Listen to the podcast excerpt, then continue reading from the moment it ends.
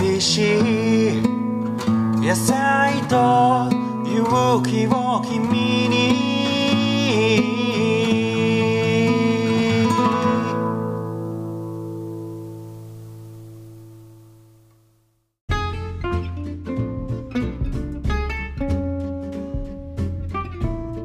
はい有機農業系ポッドキャスト小農ラジオです、えー前回はアグリボーイ。衝撃作 だったんですけども。聞いただけで笑えるわ。いやーね普段との落差がすごかったんですけども、うん。えー今回はいつも通りですね、えーファーマーズイングリッシュやっていきたいと思います。真央今日もよろしくお願いします。はいこんにちは真央です。はい、よろしくお願いします。はい、えーじゃあですね、今日の紹介する、えー文章のタイトルをお願いします。はい。What is carbon farming? はい、えー今日はカーボンファーミングとは何かということについての、えお話ですね。うん出典は、えーインターレグという、えーヨーロッパの、まあ、国境を越えたいろいろこう環境だったり、えーいろんなことのこの発展プログラムというのでたくさんある中の一つとして、えーこのカーボンファーミングについて結構取り上げていたので、えーそれを紹介したいと思います。で、えーまあ、なんでこれやろうかと思ったかっていうとですね、うん。あのー結構これいつぐらいだったかな、あのーちょっと前にニュースになって結構農家はピクッとこう反応したんですけども、うん。まあ、アメリカで、えー農家がその例えばこうトウモロコシとか大豆を作ってそれを収穫した後に、まあ収穫あのー麦を植えると。うんでそれはまあ収穫目的ではなくて、えーその麦を植えることによって、えーその二酸化炭素を、うん。まあ、炭炭素を光合成によって二酸化炭素を吸収して土の中に留めるということで、うん。まあ、それに対して、えーお金をもらえるとうん。いうのが ニュースになってですねうん。ざわついたんですよ。うんうん。でいくつか見つけたのが、え1人はですねオハイオ州の、えー農家はですね、うん。5年間で、えーこれが面積が1200ヘクタールでど秋に大豆を収穫した後に、はい。収穫しない、えーライ麦を植えてはい5年間で、えー1900万円をもらったと。でもう一つはですねアイオワ州の農家はですね、うん。トウモロコシを収穫した後に、うん。えー大麦を植えて、えーっとね、過去4年分まで遡って日本円で約4000万円の収入を得たということでなんじゃそりゃと。えーまあ、ちょっとかなりこれざわついたんですけども、まあ、これがね、まあ、新たなゴールドラッシュじゃないかみたいなようなことも言われてるんですけども、はい。まあ、いわゆるこれが、えーカーボンクレジットというやつでですね、うん。えーまあ、この炭素クレジットというものになるんですけど、まあ、この炭素クレジットの説明の前にあのよく聞くカーボンオフセットというものについて、うまあんそうだよね。そのそもそもカーボンオフセットって何っていう。でこれは、うん。そのカーボンクレジットを購入することでうん。炭素二酸化炭素を排出している、まあ、企業とか団体なり、なんなりが自分とこの出している排出量を埋め合わせるっていうシステムです、うんだからまあねどうしても事業をやってたら出ちゃう二酸化炭素をじゃあどうやって埋め合わせようかって言ったら逆に吸収している人にそのクレジットをうん。買おうっていうそういう埋め合わせ方だよね、うん。でそれの目指しているところがカーボンニュートラルって言って、えーと温室効果ガスの全ての総量をプラスマイナスゼロにしようこれ多うん。分ゴールが2030年とか2050年とかうん。国によって違うと思うんだけども、うん。まあ、そういう取り組みですね。ね、だからうん。工場とかから出る排気ガス、ん。まあ、二酸化炭素とかがこうプラス例えば100出たら、うん。えー農業でその炭素を固定することによってマイナス、うん。えーまあ、50したらその分のそれがだからお金のようにしてねそうだよね、うん。えーもらえるというのが実際に始まっているというのなんですけども、ね、だからそのケリーケリーさんだっけ？アイオワのうんうん。彼のカーボンは1クレジットが15ドル？とかなんだよね1確かクレジット、うん。だ多分ね1トンなんだと思うんだけど、うん1トンの二酸化炭素ガスをこう固定することで15ドル。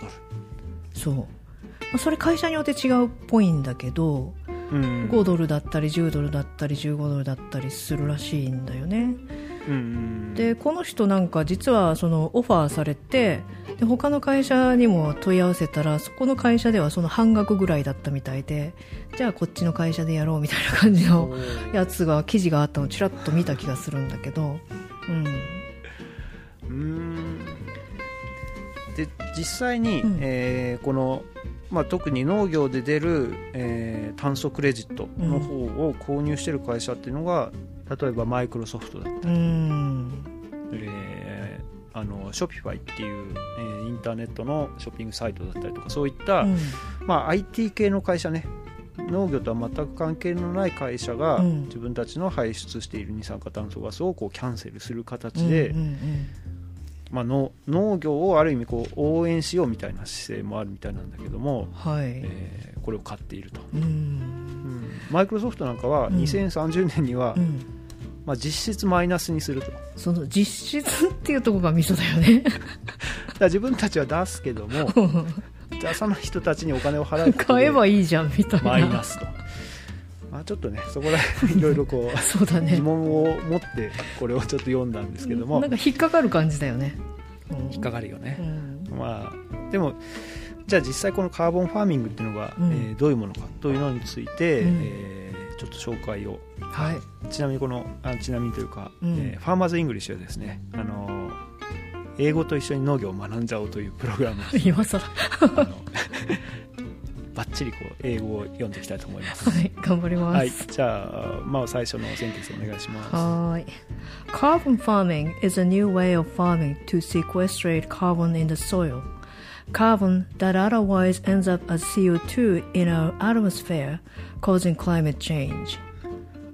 はい、えーこれ最初に結構大事なキーワードが出てきたんですけども、うん sequestrate? sequestrate、うん。これ知らなかっいや、知らない単語で普段使わないよね。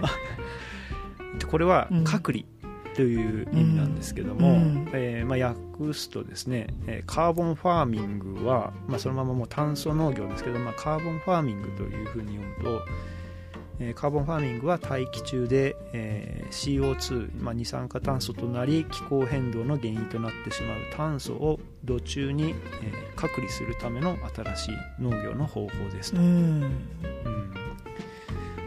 まあ新しい農業の方法っていう あれだよね。す 新しいんだろうね。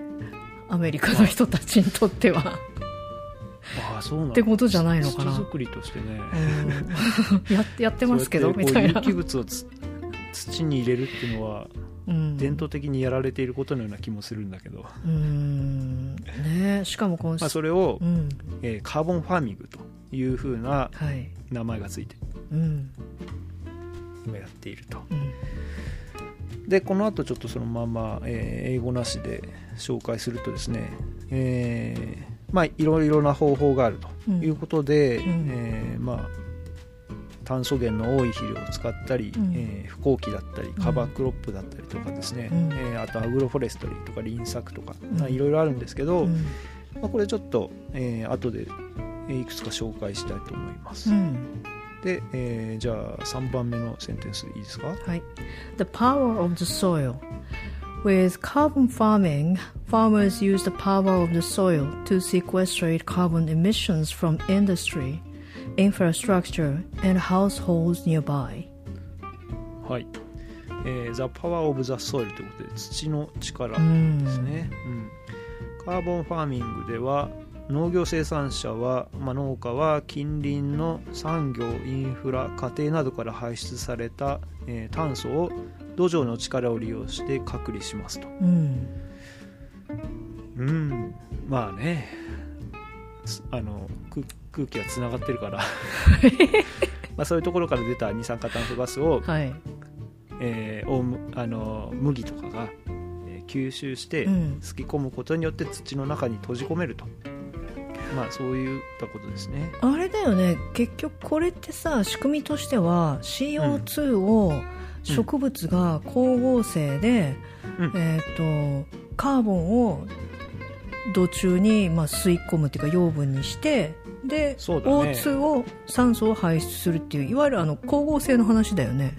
そういうこと？そうそうそうそう。うん。あのーまあ光合成によって、うん。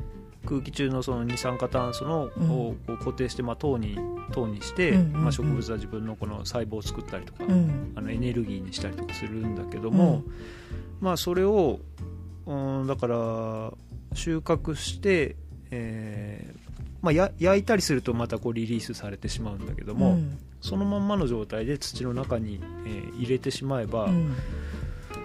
まあすあのー閉じ込められると。うーん。うん、だから二酸化炭素の元になる、まあ、炭素を、えーその土の中に隔離するっていうことだよね。なんともまあ原始的だけどもそうだね、えーうんですねうんで次に、えーまあ次はよくてじゃあそのまま、え5番目読んでもらいましょうか、 Collaboration to improve the local environment. For instance, chain companies can work together with farmers and advertise their use of carbon farming on product packaging. はい、えー、コラボレーション to improve the local environment. だ地域の環境を改善するための、えー協力体制、うん、コラボですね。うん、コラボね、うん。じゃあ for instance 例えば、えー関連会社が農業生産者と提携し製品のパッケージにカーボンファーミングを行っていることを、えー記載し宣伝することができます。とうん。いうことで例えばママクドナルドが、えーカーボンファーミングをやってたら自分のところのこのハンバーガーのこの包み紙うん。どっかにカーボンファーミングやってますな、なんかシールとか貼るやつだよね。そうそうそうそう。こうオーガニック認証のシールみたいなやつだよね。そうそうそう。うん。だからカカーボンファーミングやってますじゃないか。カーボンファーミングに対してお金をうちは払ってます、正確に言えばね。うん、正確に言えばね。そうだね。まあ食食品を取り扱っている会社だったらまだなんとなくそれは、まあありだよねうん消費者の意識が高ければね。うんうん。ねうん。じゃあちょっとこのまま6番いいですか、はい。And companies outside the agri-food chain can buy carbon farming certificates to compensate for their own emissions. はいこれがですね、まあ、さっきマイクロソフトの話も出しましたけども、えー、アウトサイド・ザ・アグリフード・チェーンだから、うんまあ、アグリフードチェーンっていうのは、まあ、農業に関係のない、まあ、アウトサイドなんで関係のない企業は、うん。えー自社の排出量を、まあ、その炭酸ガスの排出量を補うためにカーボンファーミングの認証を購入することができます、うんまさしく本当にこう取引所があってそ そこに。うちの農場では年間何トンの炭素を、うん。えーセーブしてるとうん。でそこに買いたい会社が来て買うっていう、うん。うん。ねえ なんとも言えない感じだよね。まあ、あものう、利害の一致？うすごくね 利害の一致でだけでこうさ組んでるけども本当に 全く農業と全然こう関係のないところでうん。お金はこうちゃんと動いてるみたいなうん。まあ、自分のとこではもう、あんま減らせないし、みたいな感じなのかな。うん。だからやっぱ積極的に減らすっていうような仕組みが今やっぱりない中で、うん。植物の光合成にやっぱり頼らざるを得ないと。でそれをじゃあやっぱやってくれるのは農家だから、うん。うん。なんか正しい気もするんだけど。うんなんか。何か引っかかってるん違和だね。感はすごいあるよね。まあね、確かに。うん、はい。えー、でですねじゃあこのままちょっと続きはううんんとどこまで読めばいいかな、えーじゃあ、えー実際にうん。このカーボンファーミングではうん。どういったことをするのかっていうのを、うん。えー紹介していきましょうか、うん。もう一個の記事の方ね。もう一個の記事の方ね、うん。はい。じゃあタイトル。タイトルが Carbon Sequestration Techniques まんまですね。はい。はい、まんまですねはいこれをさっきからキーワードのうんセクエストレーション、えー隔離ですね炭素隔離技術と、まうんあ、これをあ頭文字を取って CS テクニックというふうに言ってますけども、うんえーじゃあこの下の1番お願いしていいですか、はい。With carbon sequestration, CS techniques, we mean farming practices that store carbon in agricultural soils for the longer term. These techniques are very much related to sustainable soil management practices. はい。えー炭素隔離、えー CS 技術とは、うん。えー農業土壌に炭素を長期間貯蔵する農法を意味します、はい。えーこれらの技術は、えー持続可能な土壌管理の実践に深く関係しています。出ました、サステイナブル。出ましたね。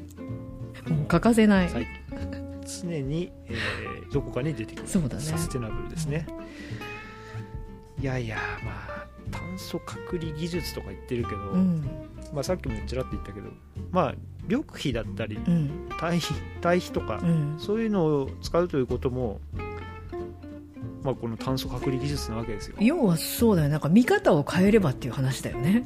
そうそうそう、ん炭素はいあの入れてますっていうか入っちゃってますけどみたいな感じだよね。だそうそう。だから僕はもう CS テクニックやってるんで。ちょっと買いに来てくださいって感じ？そうそう。おかしいな。クレジットがあるはずなんだよあるだろうね。ちょもちょもっとね。土地の広さが違うからね。そうだね、うん。多分。人たちだって何千ヘクタールでしょなんかよくわかんないけどなんかこっから見える先全部みたいな世界だもんね。そうだね、もう1万分の1ぐらいしかやってないからねもらえるお金も1万分の1だとしたらね本当に。うん、うん、5000円4000円。そうそう今思った。4 5千円かな手数料のがかかるよ多分。そう。いや5000円でもいいからくれないかな。はい。はい。ええとですね。でこっから、えー具体的な方法がたくさん。紹介されてるんだけど、うんまあ、ちょっと全部読めないので、はい。日本語で、えー訳したのを紹介するとですね、このまあ3番のとこかなカバークロップか、うん。The use of cover crops と、えーまあ、あるんですけども、えーどうしよう。ここちょっと読んでもらおうかな。カバークロップはっていうとこあ日本語？ろうん日本語で。えーカバークロップは作物の収穫後に土壌が休耕するのを防ぐ目的で植えられる作物ですカバークロップの光合成によって大気から余剰な炭素を土中に固定し土壌にバイオマスを提供します。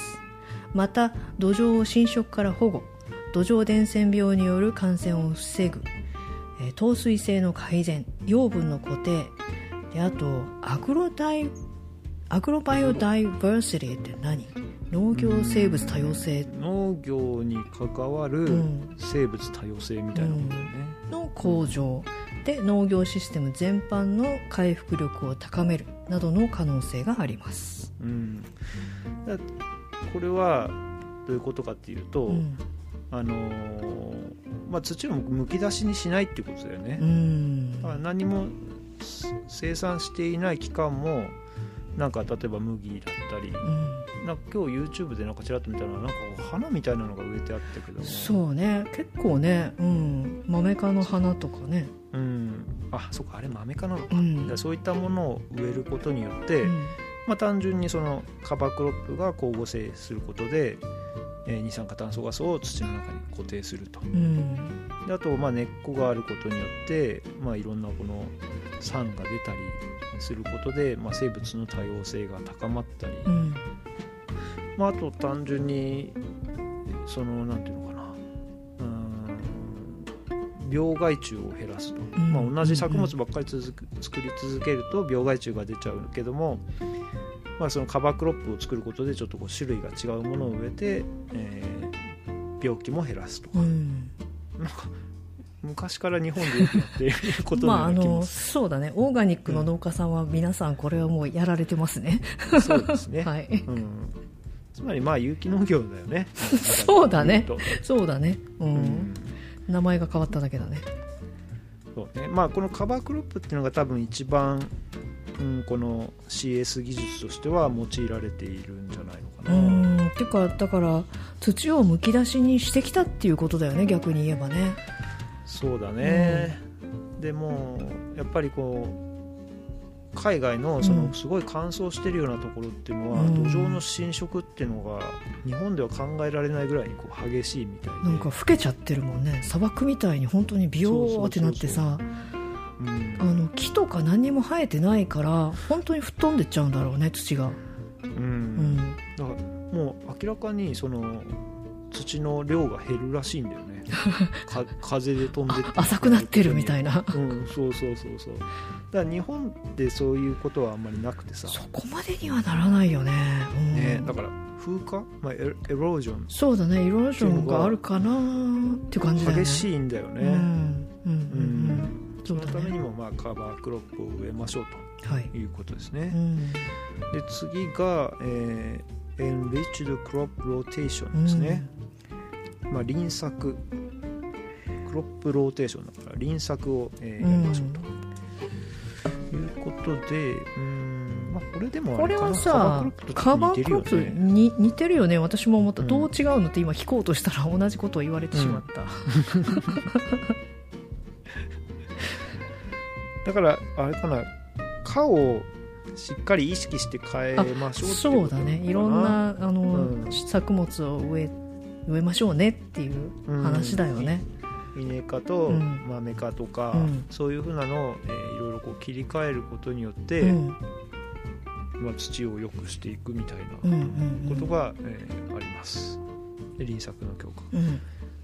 えー次にアグロフォレストリーですね。これさ結構ちょっと流行ってるっぽいよね、なんかそうね。記事読んでるとチラチラ見るんだよねその、うん。アメリカとかヨーロッパの記事にさ要は木,、うん。木を樹木を畑の間に植えてるんだよね、うん。何メートル後とかにこう一列ダーッと木が植わってますよみたいな、うん。うん、でそうするとまあ防風林にもなるしうん。根っこからそのこ根源っていうの、うん。根拠、うん。の多様性とか、うん。まあ、いろいろベネフィットありますよっていう話だと思うんだけど、ぱ根の深さが全然違うからね、うん。あのそういう野菜類だったりするのと、うん。うんその樹木っていうのは、うん。まあ、そういうのをこう一緒に植えることによって、うん。まあ、根源をこう広げるんだろううな、ん。でも畑の中に木生えてたら邪魔だけどな。もいやだからさ そこはさやっぱり広いんだよきっと。うだから少なくともさこうさ何十メートルかは離れてるんだよ 私たちが思う数メートルじゃないんだよきっと。もううちなんかもう本当トラクター回転する場所さえもったいない邪魔だよあんたみたいな、ん そうだね、ん。まあ、全然桁違いの広さだからまあそんなもったいないとかいう話じゃないし。まあでもなんか木が生えてたらうん。いいよね、多分適度に木陰もできるしさうん本当に多様性だよね水分の保持もできるし、うんうんうんさっき言ったようにこう風も抑えられることによって風化も減ると、そういうことだね、うんはいえーじゃあ次はこれ読んでもらいましょはい Reduction of soil tillage Tillage is normally used to loosen and uh, aerate the soil and to remove initial weeds. However, tillage often has a negative impact on soil life, soil structure, and erosion. Additionally, it increases sea mi- mineralization, leading to CO2 emissions from the soil. うはいえーティルですねティル Till. これは Tillage まあ幸運ですうね、ん、耕すこと。うんレダクション・オブ・ソイル・ティレージで土壌幸運の削減と、うんだからまあ、 今流行りの不幸期栽培というそうだよね。流行,、うん。流行ってるっていうのは変だけど流行ってるんだよね。アメリカでは流行ってるらしいよ。だもうなんていうの？ちょっとうんリベラルっていう言い方は変か。まあこういう感じのオーガニックな農法とかに興味がある人はもう間違いなくノーティルだよね、おうんーノーティルノーティルってやたら言ってるよね。日本でうも、ん、ね、ちょうどこの間も一緒に聞いたあの、うん、自然栽培の話でそうはだね。不幸期栽培基本はそうだよね。割とやっぱやってる人がいるんだけども、うん。まあ、不幸期栽培の何がいいかっていうと、うん。まあ、微生物のこうネットワークとかそういうのを破壊しないので、うん。土のこう構造を崩さないうん。ということで、うん。まあいいんだけどあちょっと先にこれちょっと読むか、はい。えーや訳ですね。はいえー幸運は通常、えー土壌をほぐして通気し除草をする目的で行われます、うん。しかし同時に幸運は土壌の中の生物や土壌構造土壌侵食に悪影響を与えることがありまうす、ん。さらに幸運は土壌からの、えー CO2 排出につながる炭素の無機化を増加させます。ということでそうなんですよやっぱりなんで耕すかっていうと、うん。まあ、物理的に耕すことで土をこうホコホコにして、うん。ふわふわにしたいよね。ね、一般的にはこう畝を立てるんだけども、うんまあ、畝の部分はこう踏んだりしないことによってこうその柔らかい状態を維持して、うん。さらにあとこれ結構これが大事なんだけど、まあ、除草なんだよね。確かにそうだよね。草一回なくなるもんね幸運すればね。そうそうそう。でまあパッとこう興奮して草の生えない状態になってからすぐに種をまいたりすると比較的用意ドンでこう雑草に負けないで育てたりできるんだけどうん。も、まあでもね実際あのね耕した直後ってホコホコしてるんだけども、うん。結局雨が降ったりすると閉まっちゃうんだよね。本当だよね。だからなんか暖流構造が発達してるわけではなくて、はい。物理的になんかこうちょっと土をこうこうなんていうのかな巻き上げて、ねうん。柔らかい状態にしているだけで、うんやっぱりなんか本当はこう不幸期をずっと続けていった方が土壌暖流の形成とかにはいいのかなっていう気はするんだけど、うん。なかなかねそれってさ 難しい。日本では。いやできると思うけど狭い範囲だろうね、あんまり広くやらなければできるんじゃない？家庭菜園みたいにさ、そうね。すごいちっちゃいロットでやってたりとか、あとはあれだよねあのレイズドベッドとかでさうん。箱の中でやってる分にはできると思うんだけどね。うん、ああそうだうんね。うん、いやでもこれね、うん。アメリカでうん。4000ヘクタールの話ですから、いやあだからどうやるの？ってなるよね、うんうーん。なんかね、うん、やっぱりこうまず気候が違うじゃない。全然日本みたいにそっかそっか。雨がじゃんじゃん降らないし、そもそもなんていうのかな、まあ、日本はこう高温多湿で、うん。まあ植物はもうものすごく勢いよく生えて種を落としうん。もう土の中には何億という種が眠っているという そうだね。言われますが、まあやっぱり乾燥しているそういうアメリカとか、うん。ああいう国ではうん。もともとそういう潜在的なその雑草の量も少ないのかもしれないのとあとね前に聞いたことがあるのは、うん。割と不幸期栽培は除草剤とセットっていうのを聞いたことがそれねなんかさ今回いろんな動画とか見たけどそれについては誰も何も言わないんだよね、だからどっちなのかなと思って。だちょっとね、うん。でもそれはもしかしたらアップデートできてないだけで、うん。俺の情報が、うん。もしかしたら今は違うのかもしれないんだけども、まあ、何しろ今すごくその不幸期栽培っていうのはうん。結構増えて増えていると、うん。日本なんでやらないんだとかってよく言う人いるけどそれはまあやっぱり日本では大変難しいと、うん。い今はもう思う。でえーっとこの中でうん。結構大事なのが、うん。ここだね。あの幸運は、えー It increases sea mineralization leading to そ CO2 emission う。これよく分かんなかったんだよね。えーまあ、幸運は土壌からの CO2 排出につながる、えー炭素の無機化が増加すると。うん。これはどういうことかっていうと、はい。まあえー土の中にこう有機物、まあ、例えば緑緑肥だったりとか植物の根っことかそういうものが埋まっている間はうん。あんまりこう分解されないのでうん。そのまんま炭素貯蔵されるんだけども耕すことによってうん。空気がこうバンバン入るとうん。微生物の活動が活発になって、うん。えーこの有機物が、まあ、ミネラリゼーションっていうのはこう無機化？うん。つまり無機化するってことは炭酸ガスになって、うん二酸化炭素になって、うん。空気中に放出されてしまうと。えそうなの？そうそうそう、えそれ、まあ、こ呼吸があったりとか、うん。分解の作用でうん。CO2 ガスになってしまうと。それってさ燃やしてるみたいな感じじゃん。いや燃やしてるっていうよりは、うん。まあ、微生物の呼吸とかにもよよっても、うん。その CO2 ガスはもちろん出るし、はい。ものすごいいっぱいいるわけだからね、うんうんだからこの有機物がいっぱいあるところにバーッとこう好気的な状態になると、うん。微生物ももう大喜びでわーって分解するわけだ。やったーやったーってなってるの。だそうすると まあ呼吸するわけで。まあそのね炭素、その炭素分もこう呼吸によって彼らもえこのエネルギーを得てその時にまあ炭酸ガスを排出すると。うん。いうことになっちゃうので、うん。まあ、耕耘をしないで、えーなるべく不耕起でやりましょうと、うん。うん、いうようなことなんですよね。うんうんはい、であとその次に、えー fertilizers、うん。Rich in Organic Carbon、うんはい。まあ、これが、えー炭素の豊富な肥料ですね、うん。つまり、えーまあ、CN 比というのがあるんですけど、出ました。はい。まあ、これちょっとねあんまり話すと長くなっちゃうもうゆうちゃんが話すと長くなる、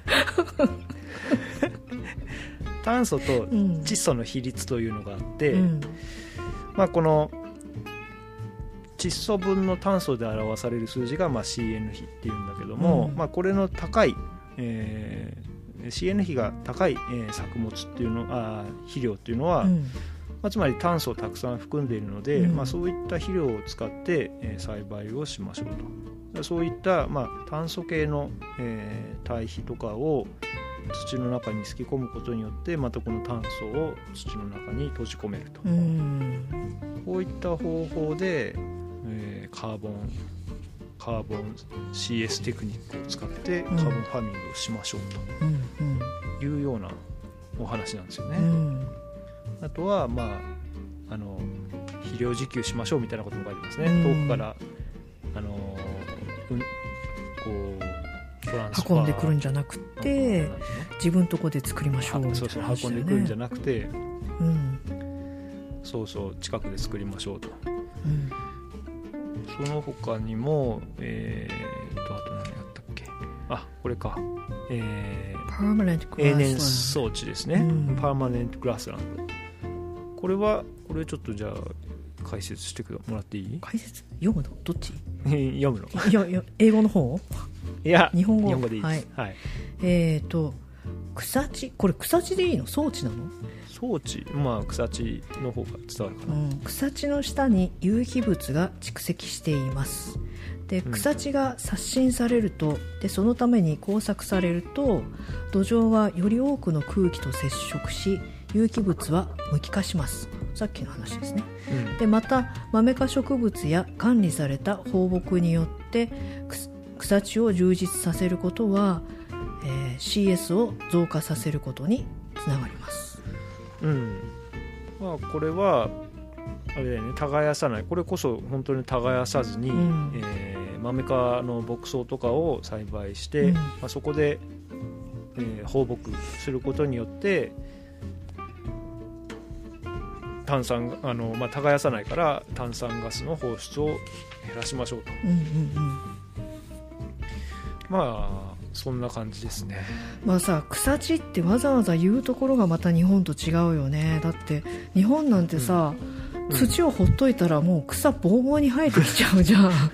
そうだね。なんかそれってさ、意識しなくても、耕作放棄地って言われてさすごい良くないイメージじゃない、うん。でもこの人たちはわざわざその状態を作らなきゃいけないんでしょ？もうほっといたら草生えない土地なんて最高だけどね。ある意味ね本当もうひたすら草刈りばっかりやってそうだよね。僕らからすると本当全然違うなと思う日本における菜園とはみたいな感じだよね。草刈りがまず仕事みたいになっちゃってるもんね。ねえ、うんだから全然感覚が違うなと。本当だよね。で確かに。はい。まあそんな感じでですね、うん。まあこの炭素隔離技術なんですけど、うん。どうですか？どうなんだろうね。なんかさ、まあ、そもそもこれって日本では適用されてないよね。そうだね。だってなんか、にちょっと状況が違いすぎて同じことはやっぱりできないかなって感じはするよね。確かに。そうそう、うん。それでさなんか動画見てたんだけど、うん。えーっとねなんだっけな。ちょっとお待ちを、まあ、ニュースアメリカのニュース番組の、あ CNBC っていうケーブルテレビのチャンネルがあるのね。これニュースばっかりやってるチャンネルなんだけども。うん。でそこが、えー出してる、うん。まあ、YouTube に上がってる動画でさ、うん。そもそもそのカーボンシークエストレーションには何かこう問題はないのかみたいな、うんうん本当に効果あるのかみたいな検証の動画があって、まあ15分ぐらいだから見やすいんだけどさ。うんうん。で、まあ、いくつか問題点は挙げられててまずそのすね 気になります気になって嬉しそうだ。うん。でなんかそのねえっ、と、うん。査定をしてもらわなきゃいけないじゃん。あなたのその、えーあ。農地にはどれだけカーボンが蓄積されてますかっていうかその蓄積できる能力がありますかっていうのをまず調べてうん。査定してもらわないといけないじゃん。それは検査しないとね。そうそうそう。それがね結構まず大変なんだってこうストローみたいなさでっかいストローみたいのをぐさってこう地面に刺して、でそのままスッて抜くと土がさスポッて抜けるじゃん、うんうんでそれをそこから土を1 0センチ刻みぐらいで切りながら取り出して、でオーブンで焼くんだってその土を。そのサンプルをね。でそうすると焼くと、まず水分が飛ぶでしょ？うんでその次にうん。CO2 が出ると。うんでその出た CO2 を測って、この土にはこんだけありますよっていううん。CO2 がありましたよっていうのを分析するんだってそうめっちゃ面倒くさくない、うんうん。でそのぐさって刺すのをさうっさい。一箇所じゃダメじゃん、多分50センチおきにぐさぐさぐさぐさってやっそてれをさそうなんだよ。その何千ヘクタールもやるっつったら。だからすごい大変でじゃあもうあまりにも大変なんである程度サンプル取って、じゃあアルゴリズムで計算しましょうってなるわけよ、平均値みたいなの取って。でもそれでもそれはそれでまた大変じゃん、うん。うん、そそんなさだって。ある程度アルゴリズムするにはさそれなりのサンプル数はいるから、そんな5箇所ぐらいではダメなわけだよ、うん。かなりぐさぐさ刺すわけだよね。っていうのとあとそれを申請する農家さんがうん。かなりの書類を出したりとかあとその自分の農地でやってることのディティールっていうかさ情報を全部うん。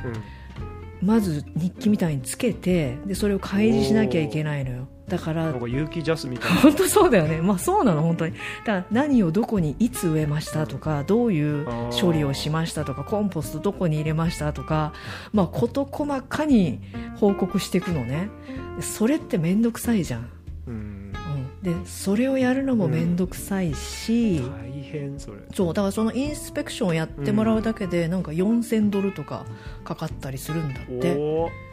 それなんか全く有機ジャスと一緒だ結構高いよね、結構高いねあれも、うん、で高いだけだったらまだやるんだろうけどっていうのはさん。その後にまあ何千万も見返りがあるかもしれないわけだから、まあ、手数料としては悪くないかもしれないけどそのうん。報告が面倒くさいんだって、だからそこまでしても俺はできないよっていう農家さんの動画が出てきて。でその実際ちゃんとやってる人も、うん、正直なところここまでやらなきゃいけないのかと思うんだよね みたいなことは言ってて あんまり人には勧められないなみたいな、うん、なんだよね。でしかも、えーとそれを carbon farming って言わないでなんか regenerative farming っていう、どっちかというとそのそういう呼び方するみたいなんだけど、面白いよね。再生農業みたいな、そうだね。まさにそう。さうん。だからど、うん、今その言葉のが流行ってるね。そう regenerative っていう、なんかね、もうこの間聞いた話では、うん。もうね今ねう、ん、欧米ではもうオーガニックとは言わないとリジェネラティブアグリカルチャーっていうふうに言うって。まあ、オーガニックって単なる有機物のことだからね。弱いよね。お オーガニックファーミングではなくうん。リジェネラティブアグリカルチャーだともう一歩進んでこう回復させないといけないからね。うん、うんまあそうだね、だからまあ有気であることというか、まあうん。結果としてまあ勇気ではあるんだけども、うん。それはまあリジェネラティブなこファーミングであるというふうな認識ら,、らしいんだよ、うんうんうんうんだからもう今どんどんそっちの方向に行ってるんだなと。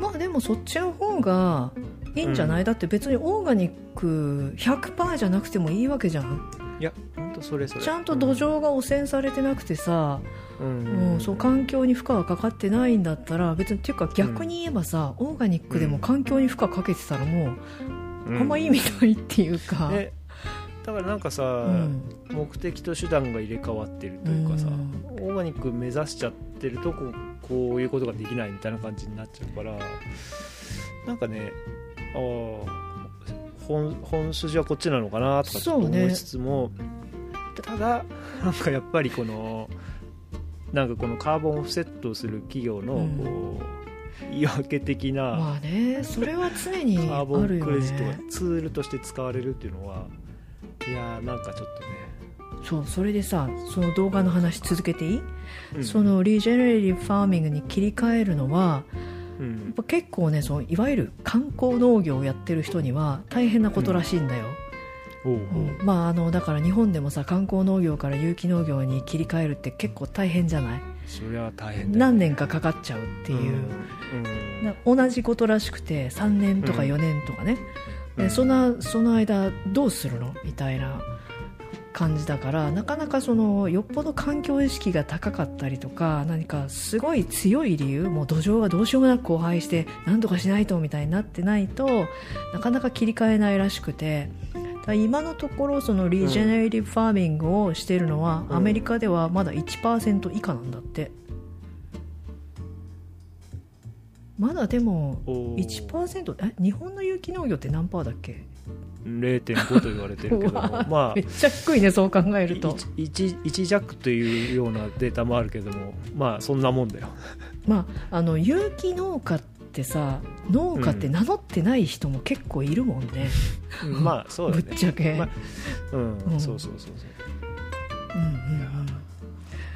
でねその動画の中で、うん。あのその今はさカーボンオフセットっていうのは民間の会社がやってるじゃない？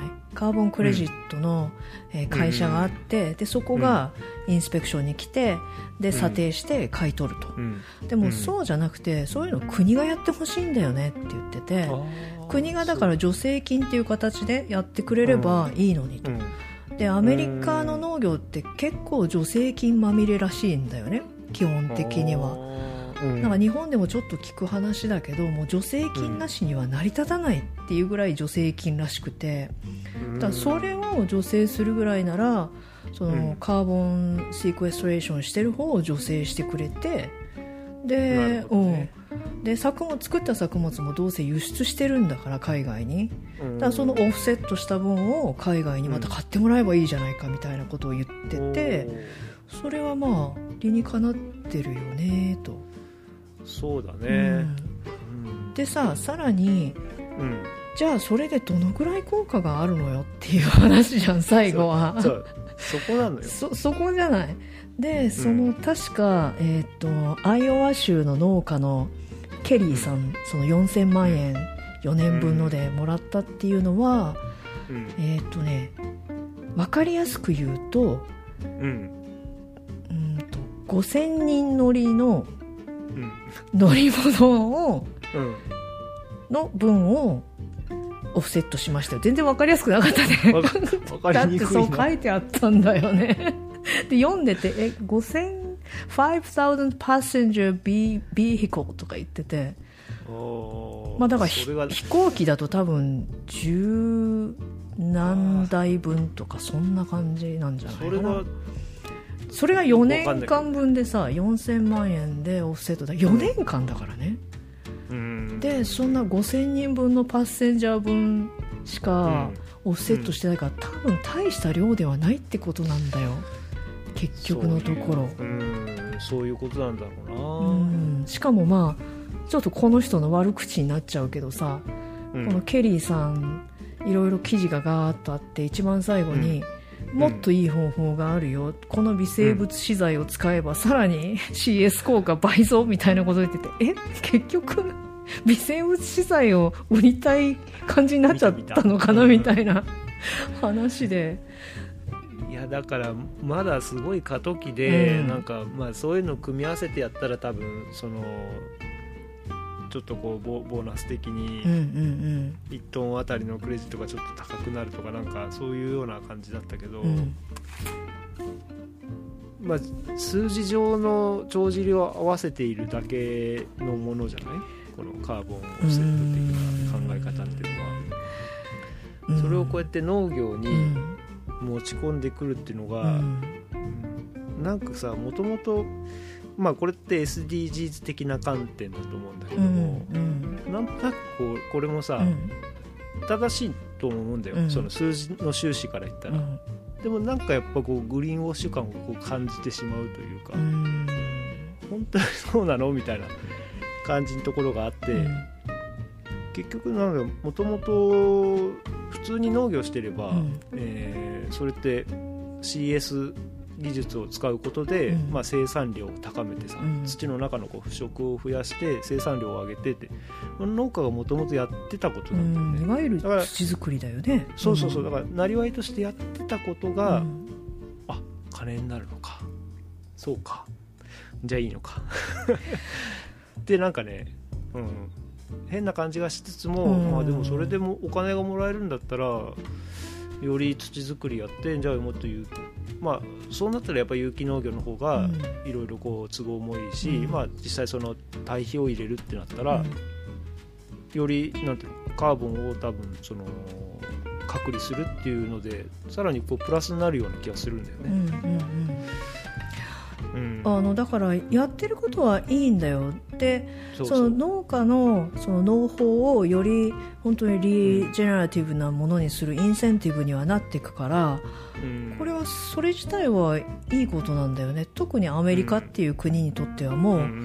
ほぼ必須だと思うんだけど、うん。うん、でまあアメリカの人って本当合理的なとこあるからお金が入るとなれば、あやりますよみたいなさ、全く合理的な考え方だとう思う。ん、あんまり思想的なところっていうよりも、まあ、経済的に成り立つならややりますよみたいなね。そういうとこはあると思うんだよね。で日本の有機農家、まあ、自分も含めてだけど結構し思想的なところも強いからうん。なんかこれに対してこう違和感感じてしまうけど、うんでもまあせっかくいいことをしているのに対してこうお金を払おうみたいなうん。流れっていうのは、まあうん。歓迎はしないけども別になんていうのそれが悪いことではないのかなっていう感じはする。あのこの、まあ、アメリカの農業に関してのはまあまあまあこれはこれでいいとは思うんだけどうん。うん実際のこのカーボンセクエストレーションがうん。他の国でプラクティスされてる場合に結構問題があるんだよね、そのオフセットするために例えばアジアとかで、まあどこの国とは言わないけど、ん。もうすでにそこにある原生林があって、うん。でそこの木を全部切り倒してでうん。パームをうん単一のやつをガーッと植えてうん。で植えましたよっていうのでクレジットを得るみたいな、いやだからさ。ら CO2 の排出は減ってないし てか多分増えたよね切った時点で。増えたよね。でうん。生物の多様性は完全に破壊されるわけじゃん。動物もいなくなっちゃってるから。でもそういうことがやっぱりそのまかり通っちゃうらしくてだから非常に危険だっていうのをうん。言ってる動画も TED とかさ、うんあるんだよね。であこれは由々しき事態だなと思ってあの新しくさこういう制度ができると,、うん。うん。とそこをね利用して。そうそう。てかそもそもそれをやってる人たちのその、モチベーションっていうか動機が必ずしも環境じゃないかもしれないじゃん、で多分ちそうじゃないっていう人たちが入り込んでるわけだよね。全員ではないと思うんだけど。実際にゴールドマン・サックスとかそういうとこも入ってんじゃないかって言われてるから えそれってみたいなさちょっと怖いよね。だからさなんかまあ、SDGs とかもさ、うん。いいことなんだけど、うん。なんかその仕組みを利用して、うん。なんかこう稼いでやろうみたいな人がいるから、うん。なんかこう SDGs うさんくせえなとかさこういうカーボンファーミングだって絶対そういう風に見られちゃうんだよね。そこ微妙だよね。そのお金がある程度入ってくるのはインセンティブとして健康的ヘルシーなことだと思うんだけどそこでなんかこうそこから搾取しようっていうようなさ、そういう風になってきちゃうとえってなるよね。う、うん。んそううね、ん。いやーまあカーボンファーミングという言葉に最初これなんかね最初これ あのー炭素循環農法の話私も思った。え炭素循環農法の話ですかって思うよね、うん。そうそう。あ炭素循環農法がついにこうこんな取り上げられてるのかなと思ったら、違ってさ、うん。うん。ちょっと循環のなんかレベルが違うよね。うん。うん。なんか仮想通貨かみたいな感じの話じゃん。はい。これって。そうだよね。世界の潮流は今こっちのカーボンオフセットをいかにカーボンオフセットにするかっていうか組み込むかっていう方にねなってるんだなね。これはあのリニューアブルエナジーとかと一緒だよね。10年ぐらい前にもう太陽光パネルバーみたいな、ああ、うんそうだね、うんはい。ということで、はい、どうでしょう？こんな感じで、うん。なんか話し足りないことはありますか？あのねちなみにねうん。ちょっと付け足していい？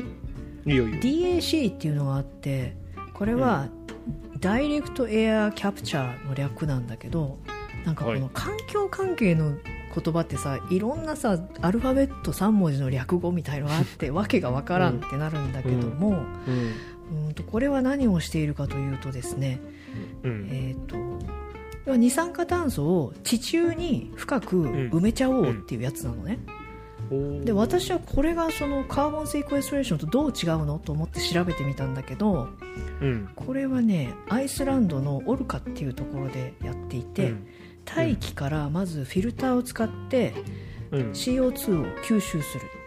お。でそれを水とプラスして地下700メートルに埋める、うん。そうすると2年間で岩石化するっていうやつ岩石なんだ、へーまあ、これもでもね一見いいように思うんだけども、うん。その全てに動力がかかるわけだよね。だって700メートル掘ってさ、うん。そこに埋めるってすごい大規模なオペレーションじゃん。そりゃめちゃくちゃ電気食うそう。なんかエネルギー相殺できるのか使なっていやできないらしいの。なんか400トンぐらいの、えーとあ処理ができるんだけど1年間で、うん。それはどのぐらいかというと800台分ぐらいの車の1年間の排出量でしかないんだって。800台ってさ白川町もだって賄えてないと思うよ。たった800台でそこにもう何千台分もの排排ガスに相当する CO2 がおそ,、うん、そうそう。それであと、まあ、場所もね 700m も掘れる場所っていうのがそんなにはたくさんないらしいんだよねやっぱ地盤が安定してるとかいろいろあるらしくて、うん。まあ、そんなにあの日本もね確か北海道の方でややり始めてるらしいんだけど、おーまあでもなかなかお金ばっかりかかって多分実際には、ね、CO2 の削減どこまでできるかなっていう話みたいなね。そうか、でもねあのあそうだ。一つ俺もちょっとね疑問というか思ってたのがうん。あって、うん結局こうやって、まあ、緑肥のすき込みだったりその麦をすき込んだりすることによって炭素をうん。土の中にこう貯留するんだけど、うん。結局それがまた次の栽培とかしてなんずーっと土の中にはやっぱないわけよ。さっきの 700m の地下にはい。埋めたらねずーっと残るんだけど、うん。ずーっとそこにあるんだろうけど、これ一時的に、まあ、その土の中に閉じ込めているだけで、うんまあ、それがこう腐食となって、うん。いつかこうまあ使われたりしてだんだんまた分解すると結局リリースされるんだが。いやそうそうそれさっき言ったっけそういえば。それはどうなのかってそのあのカーボンシークエスチョンの問題点の一つに上がってたと思うんだけど、私言ってないかも。言ってないかも。なんかさ、うん。その、えっ、とそもそもうん。えー、とあすごい大事なことを言い忘れていた。その問題点とかいうので、うん。えー、とアメリカの農地ってほとんどまずリースなんだって。ほう。みんな自分で所有してなくて、う。うん。ん、だから好きなようにできなくてなかなか進まないっていうのもあるらしいんだけどもこの CS の認証を受けるためには今後うん10年間この regenerative farming っていうのをやらなきゃいけない。やるっていうコミットメントをしなきゃいけないんだって。あやっぱちゃんとシステムがそこら辺まで含めてできてるのか。でしかもその inspection を3年ごとに受けなきゃいけないから、うん。3年おきにあと10年間これをやります。あと10年間これをやりますっていつも言わなきゃいけないんだけどもそもそもリースしてる土地だから、うん。そういう約束をしづらかったりとか、あと いくら regenerative でやってても例えば何かたうんその人はハリケーンが来たとしたらとか言ってたけどどうしても耕さないといけなくなるっていうような状況はあるかもしれないと。うん。大洪水が来るとかね、そしたら一度はかき回したいんだけどそれができない。そのノーティレッジっていうのがうん。条件になっちゃってるから、うん。うん、やり 本末転倒だよ。そうなの。農業農業のためだったはずなのに。今度は炭素の取りを守るために農業が苦しめられるとかでうまくできないみたいな感じにそうそうそう。だから好きなようにできなくなっちゃうからそういうコミットメントが重くてあるいはうん。まあ、そのその人のね家主さんじゃないや土地の持ち主との contract の都合でできなかったりするわけだよね。ううん。やりたくてもね。いやーそうか。じゃあちょっと1年やって、よしいっぱいすき込んだから頑張ってなってもう来年からやめだやめだってトラクターでバーってこう耕してもうあ腐食いっぱいあるからすげえよくできるぞってやってたらできない、はいブブーダメだ。ねはい、もらえませんってなっちゃうどうやってキャンセルされるのか知らないけどまあ多分罰金みたいな感じになっちゃうんだろうね。うんなるほど。うまくできてんだな、まあそりゃそうだよね。確かになんかもう今年稼いだぜ。じゃあ好きにやるぜってなっちゃうかもしれないもんね。そうそうそうそう、うん。しかもね土作りもできて金ももらえてやったーって言って なんかもうやめたって。それをなんか一気にリリースする方向にやれば多分むしろめっちゃできるわみたいな、うんうん。そうだね、うん。一瞬だけどね。ね。えね。え でもそうか。それではダメだと面白い。いやでもこれ面白いいよね。うだね。一つのなんだろう。ん、うん。うないよりマシ的なものではあるとは思うよ、うん。うん。いやまさしくそれ、うん、結局なんていうの？一気に全部は変えられない中で、ないよりマシな感じで進んでいくっていううん。のが大事なことだと思うから、なんかもうできることをやってるというかさ。そうそうそうそうそう。うん。でそこにインセンティブを与えようみたいな話でしょ、うん。で実際この regenerative farming に確かバイデン政権がすごい予算を割いてるんだよね。助成するために。いくらだっけな？なんかすごい金額だなと思ったんななんかアメリカの budget っていちいち金額が大きくてへえってなるよね。なんか billion とかそうそう billion。出てくるからさもうなんかピンとこない。billion って何？円円にするといくらってすごい計算しにくいんだけど。だからまあでもそれだけやっぱ国国としてももうカーボンファーミングを応援して、うん。まあだから積極的に最初の方でも言ったけどその CO2 を取り込めうるん。仕組みっていうのがやっぱ植物以外にはないとそのバカみたいに電気食うとか。そうだね、うん、そういう方法やっぱハイテクではまだこれをできないわけだよリバースできないってことだよね。そのちょっと減らすぐらいは省エネみたいなことしかできないってことだよね、うん、植物うん。植物すごい。確かに。本当。いやもう本当そうだよね。生かされてますよ本当。微生物とね植物とに。そうだね。うん、あとやっぱ微生物だよね。ここでも結局その仕事をしてるのは微生物だから、うん、だからその微生物が多様な土を作りましょうっていうことをずっとまたいろんな動画で言ってた、終わってしまいました、うんファーマーズ・イングリッシュですけども。話今回も微生物の話で最後終わったけど、でもまあそこに尽きるんじゃないですか？結局のところは、いや結局ね、まあ、あの何度も言いますけども有機農業っていうのはいろんな考え方があるけど微生物の居心地のいい環境を作ってあげるってことが有機農業の真髄というかもう一番大事なポイントで、うん。まあ、そのために肥料をあげないとか、まあ、いい堆肥を使うとかなんか不抗菌するとか、まあ、いろんなやり方はあるけども結局その環境づくりなんだよね。人間ができることって少ない中で。えじゃあさもうさ微生物なんとかみたいな 農法にすればいいじゃんね。オーガニックじゃなくてさ。マイクロファーミングマイクロファーミングとか。うん、微生物農法。あいいじゃんね。っていうかそれじゃんね。もうダメ。もう名前をつけると名前に縛られるから。この間の話もね。ねそういう話だったね。あこののこの間聞いた話もね。いやいやいやい面白かったや、ね、はい、ありがとうございすました、じゃあそんなところかな？はい、ありがとうございました、じゃあ、うん。ファーマーズイングリッシュ。今日は、えーこんなところで終わりたいと思います。はい。じゃあ今日はありがとうございましたはいバイナー Bye now see you next time